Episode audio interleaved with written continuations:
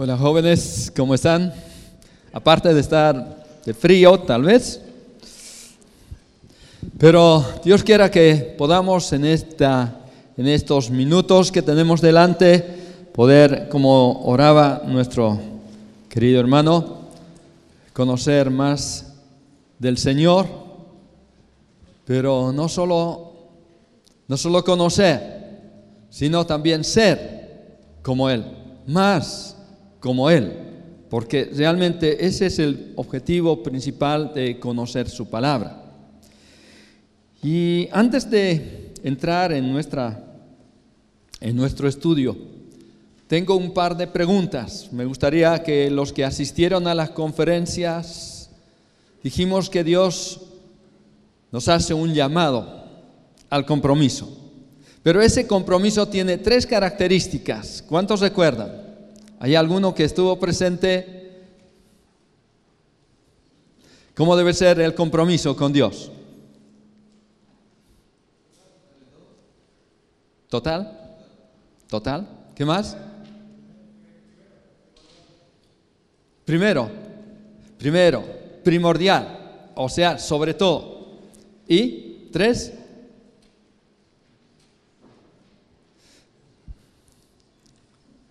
Cuando Dios pedía de los sacrificios, ¿qué es lo que tenían que escoger?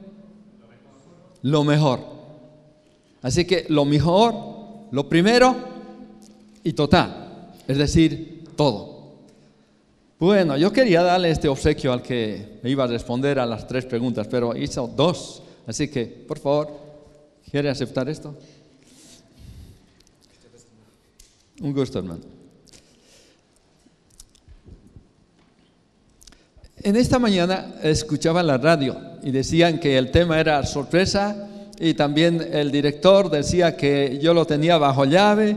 Bueno, vamos a abrir la llave, soltar y liberar el tema, aunque anuncié antes, se trata de retomar el primer amor, retomar el primer amor.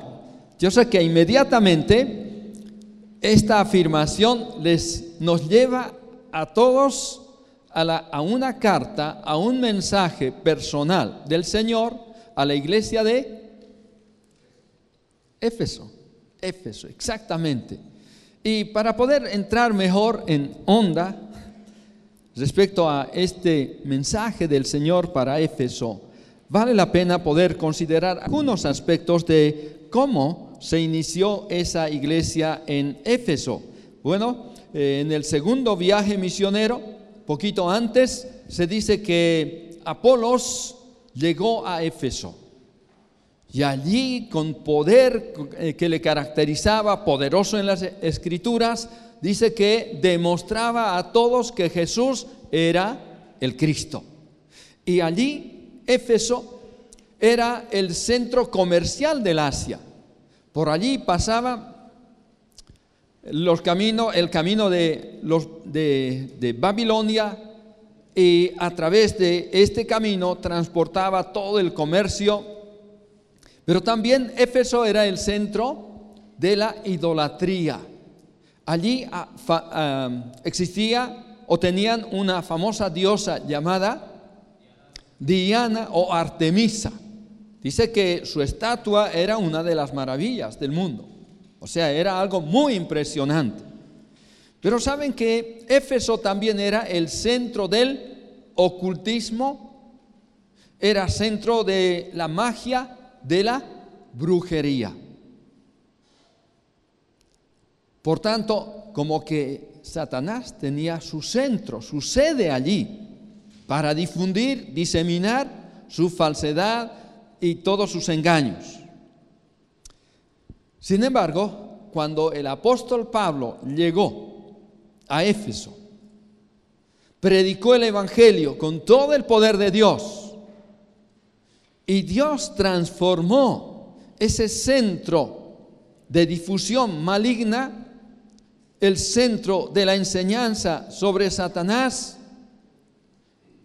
fue transformado en el centro de difusión del Evangelio del Señor Jesucristo. Desde Éfeso fue llevada la palabra a todas las otras ciudades. ¿Y saben algo más de Éfeso?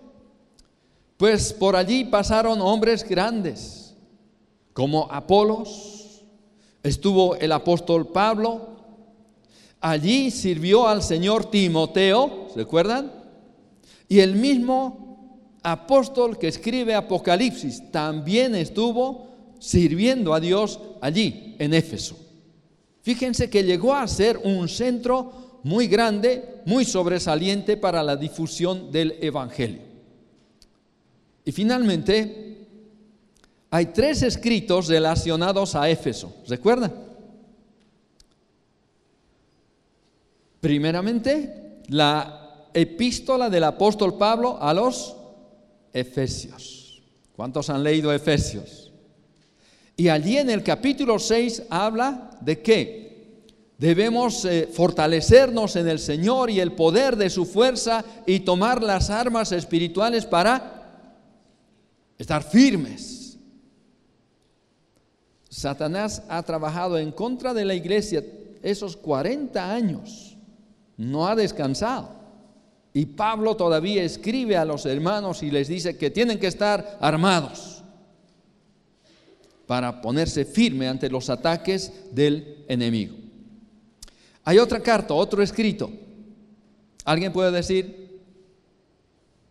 Aparte de la carta a los Efesios, la epístola a los Efesios. Otra carta relacionada con la iglesia de Éfeso. Es la carta a Timoteo. Timoteo se encontraba en Éfeso cuando recibió la primera y segunda epístola de Pablo a Timoteo. Y finalmente, hay otro escrito. A ver, esta carta, la carta a la iglesia de Éfeso, es la primera carta que el Señor envía desde los cielos. El mensaje para la iglesia de Éfeso. Y ahí estamos en Apocalipsis capítulo 2, capítulo 2.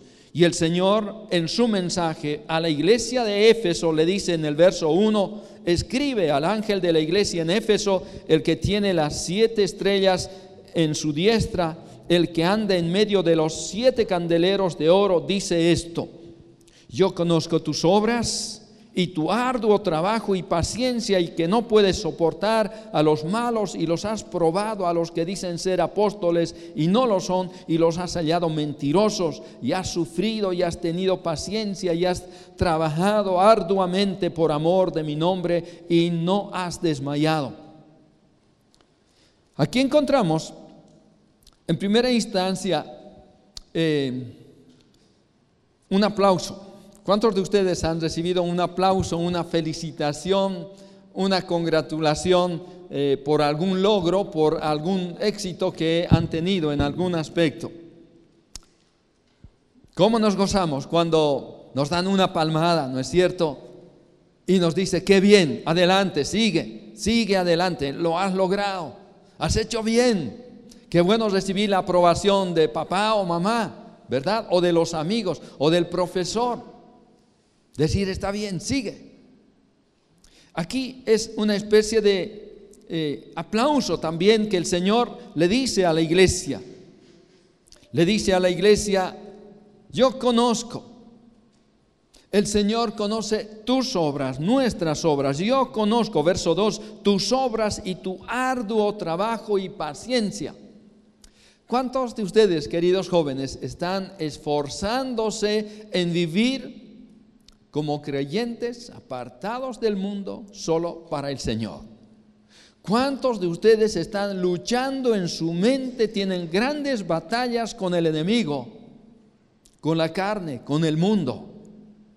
Y están saliendo triunfadores, vencedores. El Señor lo sabe. El Señor conoce el esfuerzo de cada uno de sus hijos. Él lo sabe perfectamente. ¿Y qué es lo que hace? El Señor no queda indiferente. Él dice, bien hecho, yo conozco, yo conozco tus obras y tu arduo trabajo y paciencia y que no puedes soportar a los malos. El Señor conoce las obras, conocía las obras de la iglesia. sabiendo que la iglesia no es una casa de reposo. No, la iglesia es una congregación de siervos haciendo obras de calidad, haciendo buenas obras, las obras internas a favor de los creyentes, pero también externas a favor de quién? Los inconversos, los que no conocen a Dios, los que aún andan en tinieblas bajo el poder y el dominio de Satanás. ¿Cuántos de ustedes se están esforzando para poder alcanzar a otros jóvenes? Para que conozcan también al Señor y vengan a ser parte del cuerpo de Cristo que es la iglesia. ¿Cómo son las obras que realizas? Las obras que hacemos. ¿Estamos trabajando realmente a favor de los creyentes en la iglesia y de los inconversos fuera de ella? Sergio era un joven amado en una iglesia allí en, en, Bolivia. Era tan lleno de amor hacia los creyentes. Él estaba dispuesto de sacarse la camisa y darle al que no, no la tenía. Un hombre, un joven dispuesto realmente a dar todo lo que tenía, aún lo que no tenía, a favor de creyentes necesitados. Pero cuánto celo de evangelismo tenía para ganar almas. Él siempre estaba pensando en personas que aún no conocen al Señor, Sergio. Pero un día el Señor se llevó a Sergio y tocó poderosamente la vida de varios jóvenes varios jóvenes que sentían el impacto de su vida, de su testimonio, de su vida cristiana, su entrega al Señor. Dice en el verso 2, la segunda parte, yo conozco, dice, tus obras, tu trabajo, dice, tu arduo trabajo, trabajo esforzado Trabajo con total entrega de todo el ser. Yo conozco tu arduo trabajo. El Señor conoce nuestra vida personal. El Señor conoce tu arduo trabajo, el esfuerzo que produce obras a costa a veces de dolor, a veces a costa de cansancio, sudor, hambre, sed, dolor. Sus obras tenían el precio del trabajo. Esa, es así como la iglesia en Éfeso había sido celosa en buenas obras y hacía obras, hacía servicio de arduo trabajo. Eran obras valiosas. Un día David, el rey David, en una circunstancia difícil, quiso ofrecer un sacrificio a Dios. Y el dueño del lugar del terreno le dijo, ahí está el lugar donde puedes hacer sacrificio a Dios. Ahí está también los animales que puedas sacrificar y aún la madera para que puedas hacer el fuego y quemar. Eh, David pudo decir, qué bueno que me facilita el trabajo, la adoración. ¿Qué hizo David? Dijo, no, yo no voy a ofrecer a Dios, ¿no? algo que no me cueste nada. Así que Él le pagó, le pagó por los bueyes, por la madera y aún por el lugar para poder ofrecer sacrificio a Dios. ¿Cuántos quieren ofrecer a Dios algo que no le cuesta nada? Pero Dios conoce el trabajo, la labor sacrificada. El Señor conoce también, dice, su paciencia, ¿verdad? Dice tu arduo trabajo y paciencia. Dios conoce la paciencia, es decir, el aguante. Esta es la paciencia. El hecho de continuar, perseverar pacientemente, seguir adelante. Tu paciencia, ¿en qué? En proclamar el Evangelio, en alcanzar a los perdidos, en confirmarles en la fe a los que aceptan al Señor, en entrenarles, capacitarles para un mayor servicio e involucrarles en la vida, en el ministerio de la iglesia. Saben que Santiago capítulo 5, versos 7 al 11, nos dice que el labrador trabaja en el campo, ¿no? Santiago 5, versos 7 al 11. Y trabaja arduamente. Vamos a leer el texto, dice, por tanto, hermanos, tened paciencia. Ahí está la paciencia que se requiere hasta la venida del Señor. Mirad cómo el labrador espera el, el precioso fruto de la tierra, aguardando con paciencia hasta que reciba la lluvia temprana y la tardía. Como el labrador en el campo siembra, hoy siembra, pone quizás papas u hortalizas y mañana temprano va a recoger el fruto. No, por favor, tienen que pasar días, por no decir un par de meses. Y mientras tanto va trabajando. Va trabajando con la tierra, arrancando hierba inútil, ¿no? regándola, en fin, esperando pacientemente, ansiosamente el fruto.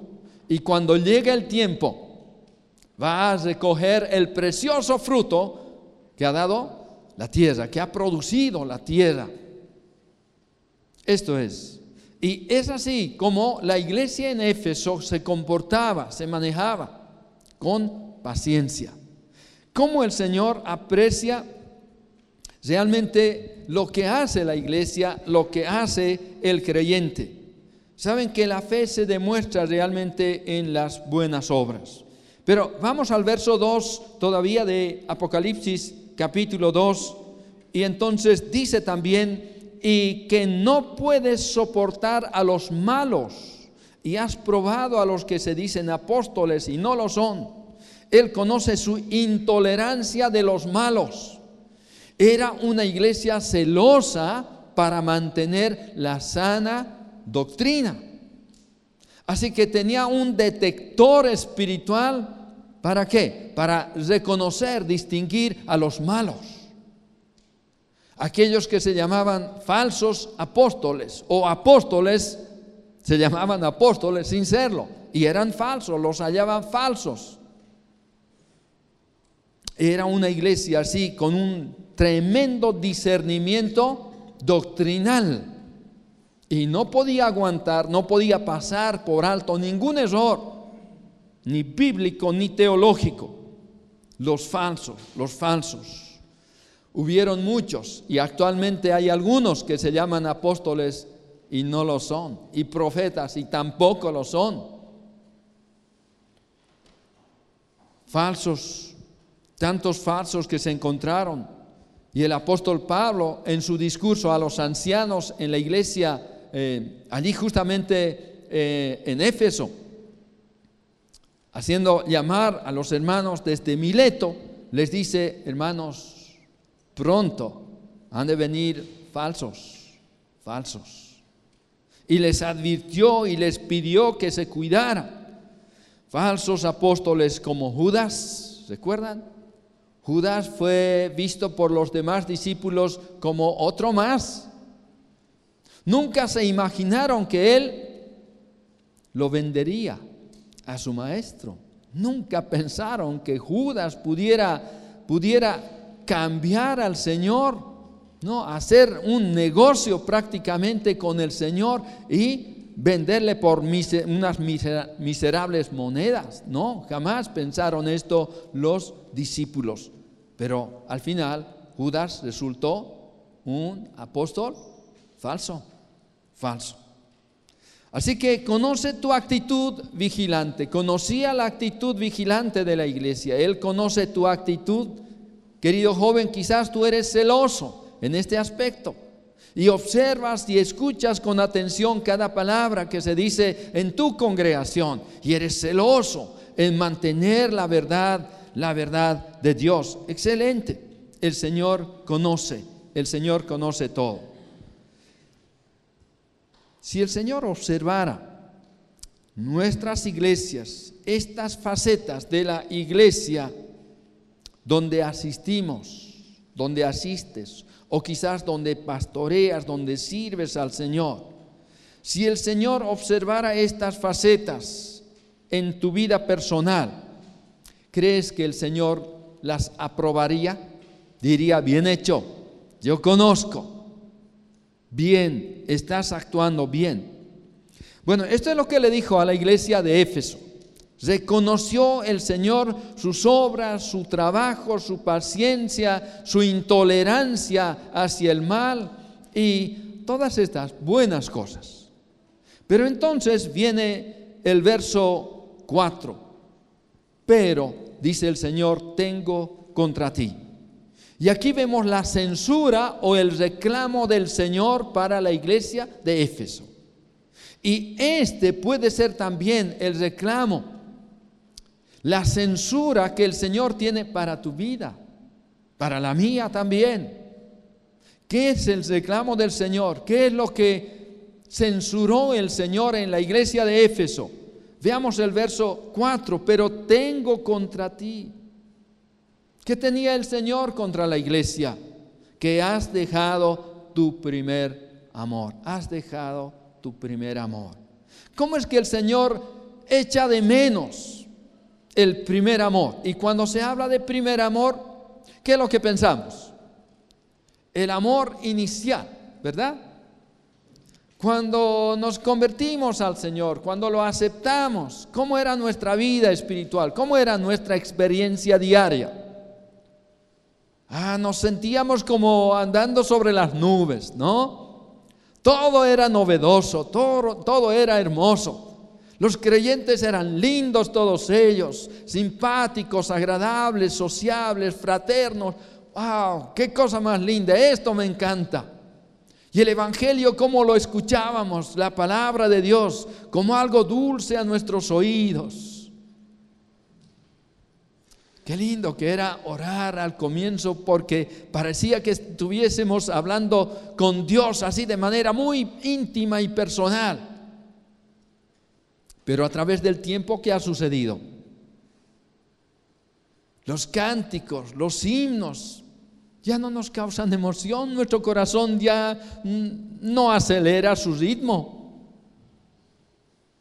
Ir a la congregación, ver los mismos rostros, no nos llama la atención. Leer la Biblia, vaya, otra vez la Biblia, ¿no? Otro sermón más. Orar, ¿por qué no se dicen cuatro palabras y nada más? Hay hermanos que oran largamente. Como que ha perdido todo su encanto. Todo ha perdido su, su brillo, su color. Ya no nos causa la misma alegría. Ya, aparentemente este es el concepto que tenemos nosotros del el primer amor. Pero ¿qué significa realmente el primer amor, el primer amor. Saben, el Señor le dice, tengo contra ti que te falta, que has dejado el primer amor. El Señor recientemente había aprobado, había aplaudido las cosas buenas que halló en la iglesia de Éfeso. Pero ¿cómo es que de pronto el Señor cambia de tono? Y dice, pero has dejado tu primer amor es que la mirada del Señor es penetrante. Él ve no lo que está delante de nuestros ojos. Él mira a lo profundo de nuestro ser. Él lee los pensamientos que hay en nosotros, las intenciones del corazón. Y no hay cosa creada, dice, que no esté a la vista de sus ojos que no esté manifiesto, abierto como un libro ante su mirada. Así que nada se le puede esconder. El Señor nos premia, el Señor nos aplaude por cosas buenas que haya en nosotros. Pero Él observa. Sus ojos son como un escáner, ¿o no? Uno puede viajar, envolver cosas muy ocultas, eh, ponerlas en la valija, pero pasa por el escáner y lo ven todo, lo miran todo. El Señor mira nuestro corazón y allí en el lugar más recóndito de Él encuentra señales, muestras de que nuestro amor principal, prioritario, superior, no es el Señor, son otras cosas. Quizás objetos, quizás un título, una carrera, quizás una persona. ¿Cuántos jóvenes han empezado bien con el Señor? Y de pronto les ha picado la curiosidad, la inclinación hacia una dama. Y la dama ha cautivado todo su amor. Y el amor al Señor ha llegado, ha pasado a un segundo plano. Y ya no es el Señor quien le atrae a las reuniones, a la comunión de los santos. Ya no es el deseo de escuchar la voz del Señor lo que le motiva, le apura para ir a los cultos, a las reuniones. Ya no se trata de hablar con Dios y derramar de lo profundo de de su, ser, sus necesidades, sus inquietudes, sus angustias, sus preocupaciones, sus sueños. Ya no. Son otras cosas las que ocupan su corazón. Y el Señor te dice, has dejado tu primer amor. ¿Por qué abandonar? Pues eh, abandonar el primer amor es perder su máxima expresión. Eso significa falta de emoción, de entusiasmo, de energía, de heroísmo, falta aquello que sobrepasa los límites incluso de la prudencia. Leemos en primera en segunda a los Corintios capítulo 11, verso 2. Segunda a los Corintios 11 y verso 2.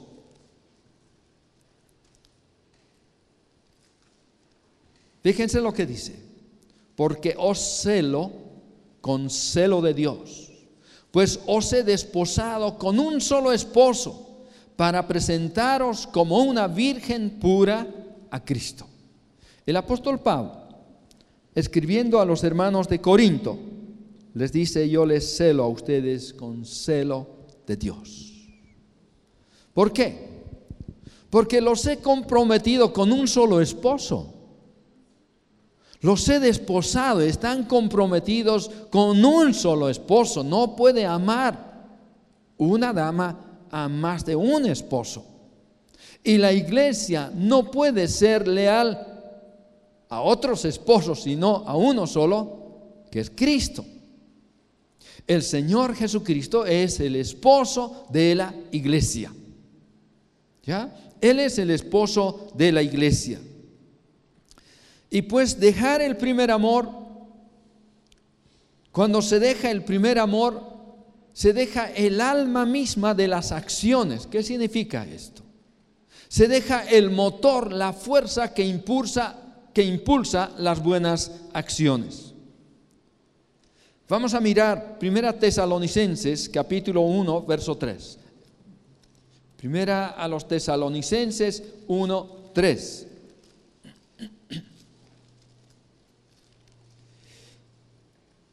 En este capítulo, en este verso, encontramos que el apóstol les escribe a los tesalonicenses y les dice, acordándonos sin cesar delante del Dios y Padre nuestro de la obra de vuestra fe, del trabajo de vuestro amor y de vuestra constancia en la esperanza en nuestro Señor Jesucristo. Observemos aquí que es muy semejante a lo que el Señor había escrito a Éfeso.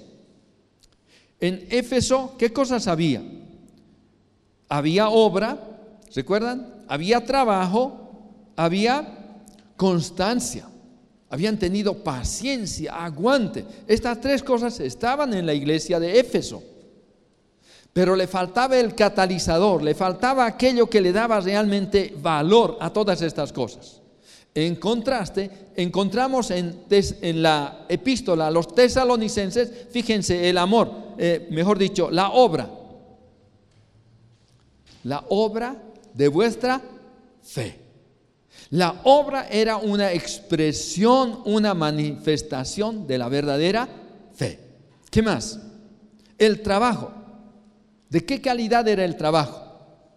Dice, trabajo de vuestro amor. Trabajo de vuestro amor. ¿Y qué más? Habla eh, a Éfeso, le escribe el Señor, le dice, conozco tu paciencia, tu paciencia. Pero ¿qué dice Pablo a tesalonicenses? ¿Cómo era la paciencia que ellos tenían? La paciencia o constancia estaba ligada a qué? A la esperanza. A la esperanza. Justamente las tres virtudes cristianas, el amor, la fe, el amor, la paciencia. Estos tres, dice Pablo en otro lugar, de los cuales, ¿qué es primero? El amor, el amor. Se cuenta que papá e hija conversaban, salían a pasear y caminaban y conversaban, tenían una linda amistad, cultivaban una hermosa amistad. Pero poco a poco la señorita entraba a su cuarto, a su dormitorio y cerraba la puerta y allí estaba largos ratos, largos ratos. Y el papá empezó a extrañar esas salidas, esos paseos, esas conversaciones con su hija. Llegó el día de cumpleaños de papá y la hija muy feliz y sonriente le trajo el regalo.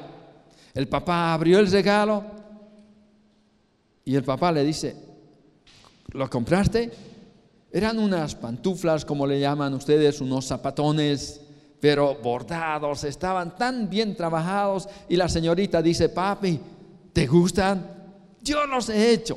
No, o sea, todo ese tiempo que estaba un poco aislada, encerrada en su cuarto, ella estaba trabajando, pensando en su padre. Pero ¿qué extrañaba el papá? El tiempo juntos la relación, esa cariñosa, fraterna que tenía con su hija, de amistad, de diálogo, de compañía. ¿Qué es lo que apreciaba más el padre? No era el objeto, la cosa en sí, sino la compañía de su hija. Y en cierta manera, esto es lo que está diciendo el Señor a la iglesia de Éfeso. Sabes, has hecho todas las cosas bien pero te falta algo. Y el Señor echaba de menos y sentía que en la iglesia de Éfeso había una especie de hueco, de un vacío. ¿Qué pasaba? ¿Qué le estaba faltando? Le faltaba el primer amor. El amor principal, prioritario, que está por encima de todos los otros amores. Esto es. Y el Señor reclama lo mismo de ti, querido joven, señorita. Pero por otra parte, ¿qué sucede cuando dejamos el primer amor? Cuando falta el primer amor o cuando se sobreevalúa, por ejemplo, en la iglesia, la doctrina, el servicio, el trabajo y muchas otras cosas, se sobreenfatiza por encima del amor, ¿qué sucede? Se devalúa todo se devalúa todo, todo, todo. ¿Cuántos de ustedes han, visto esa operación?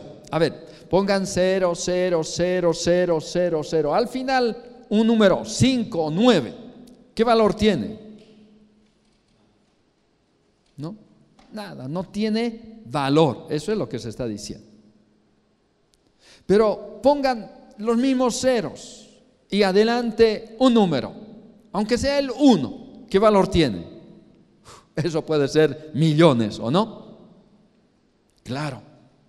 Es así con el amor, dice el apóstol Pablo. Vamos a primero a los Corintios, capítulo 13, el, capítulo del amor, pues. ¿Qué dicen primero a los Corintios 3, 13?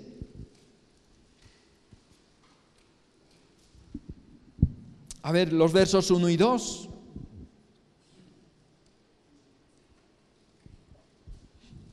Dice primero a los Corintios 13, si yo hablase en lenguas humanas y angélicas y no tengo amor, vengo a ser como metal que resuena o címbalo que retiñe. Y si tuviese profecía y entendiese todos los misterios y toda ciencia, y si tuviese toda la fe de tal manera que trasladase los montes y no tengo amor, nada soy. Continúa el verso 3.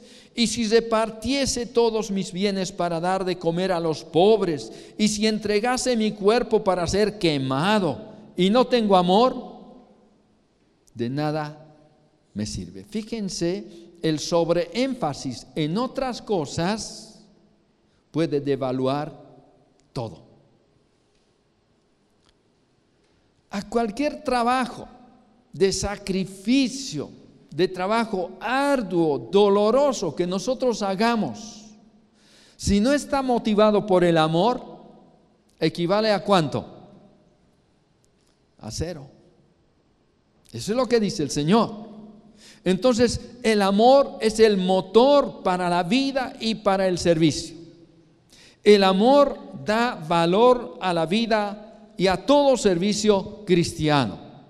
El amor es el ingrediente imprescindible también de la adoración. El Señor dijo, amarás al Señor tu Dios con todo tu corazón, con toda tu alma, con toda tu mente y con todas tus fuerzas. Fuerzas.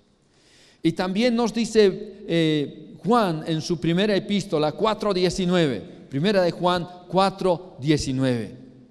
Y dice, y nosotros le amamos a Él. ¿Por qué? Porque Él nos amó primero. Él nos amó primero. De modo que nuestro amor hacia Él, a Él, a su persona, no es otra cosa que el, el pálido reflejo de su amor. Es la respuesta lógica a su amor. Nosotros amamos a Dios porque Él nos amó primero. Y, pero cuando nosotros dejamos de amarle a Él y ponemos otras cosas delante, ¿qué sucede? Todo pierde su valor. Todo se devalúa. Así que vamos concluyendo. Perder el primer amor, dejar el primer amor, queridos jóvenes, es traicionar a Cristo y ofrecerle los gestos, las obras.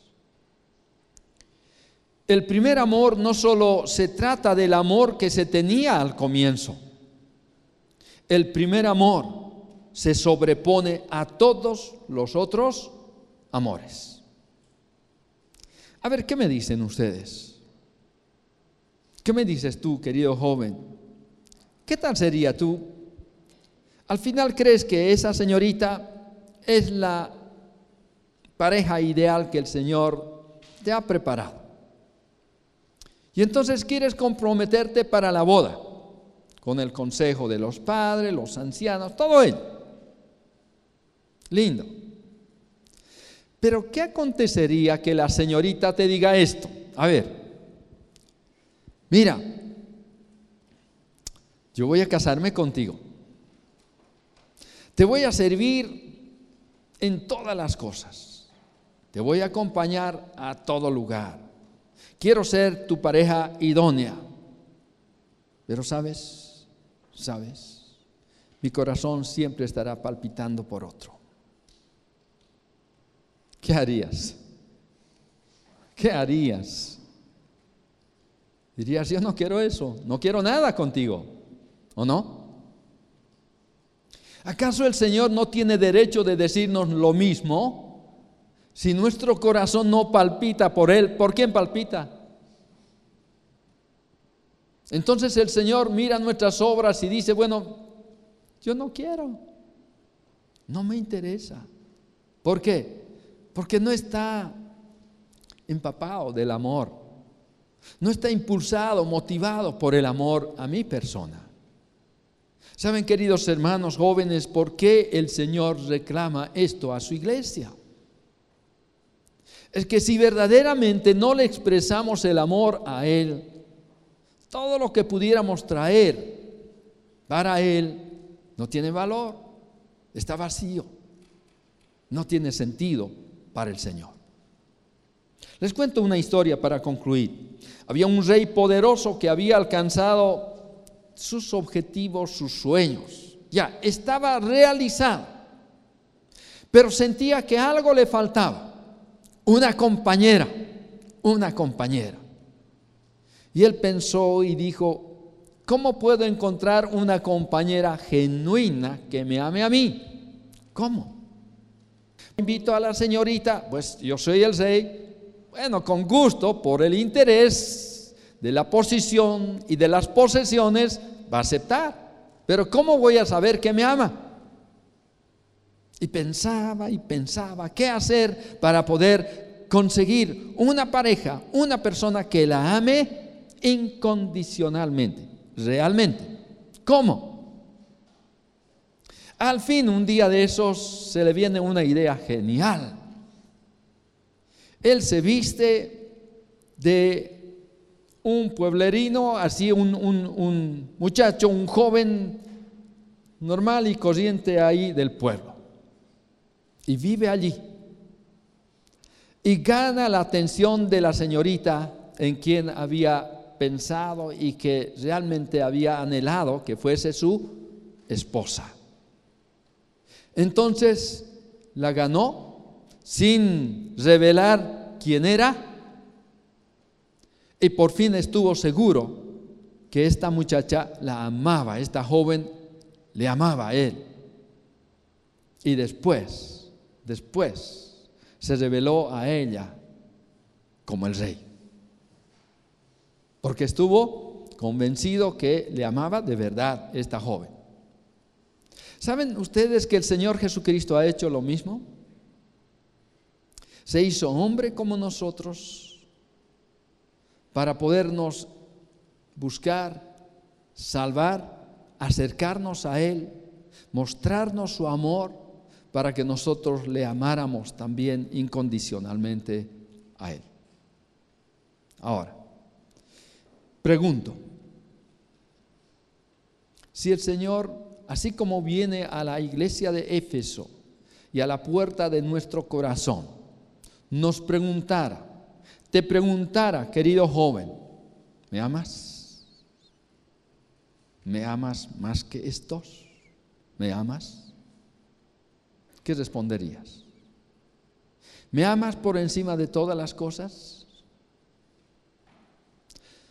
Si eso, si no es realidad esta en tu vida, en tu corazón, si realmente ves que hay muchas otras cosas que están por encima del amor a tu Señor, entonces es tiempo de retomar el primer amor.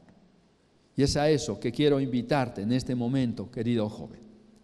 Y voy a pedir que inclinen sus cabezas y vamos a orar. Si quieres orar de esta manera, puedes hacerlo. Señor Jesús, te doy las gracias por todo el amor que has manifestado hacia mi persona, sin merecer, sin merecerlo por ninguna razón. Tú me has amado con amor eterno. Te doy gracias por esto, porque es el amor que te impulsó a llevar la cruz y mis pecados y darme una tan preciosa y grande salvación por amor a mi persona. Señor, te doy las gracias que dejando tu gloria, la gloria del Padre, viniste a este mundo y entregaste tu vida por amor a mí. Y sé que tú también esperas y, me llamas personalmente a amarte a ti de corazón. Señor, perdona que hay cosas que han tomado el primer lugar en mi vida y te he sido infiel. He amado otras cosas más que a ti. Y en este momento quiero pedirte que tú puedas restaurar mi amor hacia ti. Señor, que verdaderamente mi amor hacia ti sea el amor superior sobre todo otro amor. Señor Jesús, acepta acepta mi oración, mi petición. Restaura en mi ser, en mi vida personal, el primer amor a ti, porque sé que solo eso puede dar valor a toda mi vida, a todo mi servicio, a todo lo que soy y hago en esta tierra. Gracias, Señor, por escuchar mi ruego, mi oración. Gracias, bendito Señor Jesús, en tu santo nombre. Amén. Amén.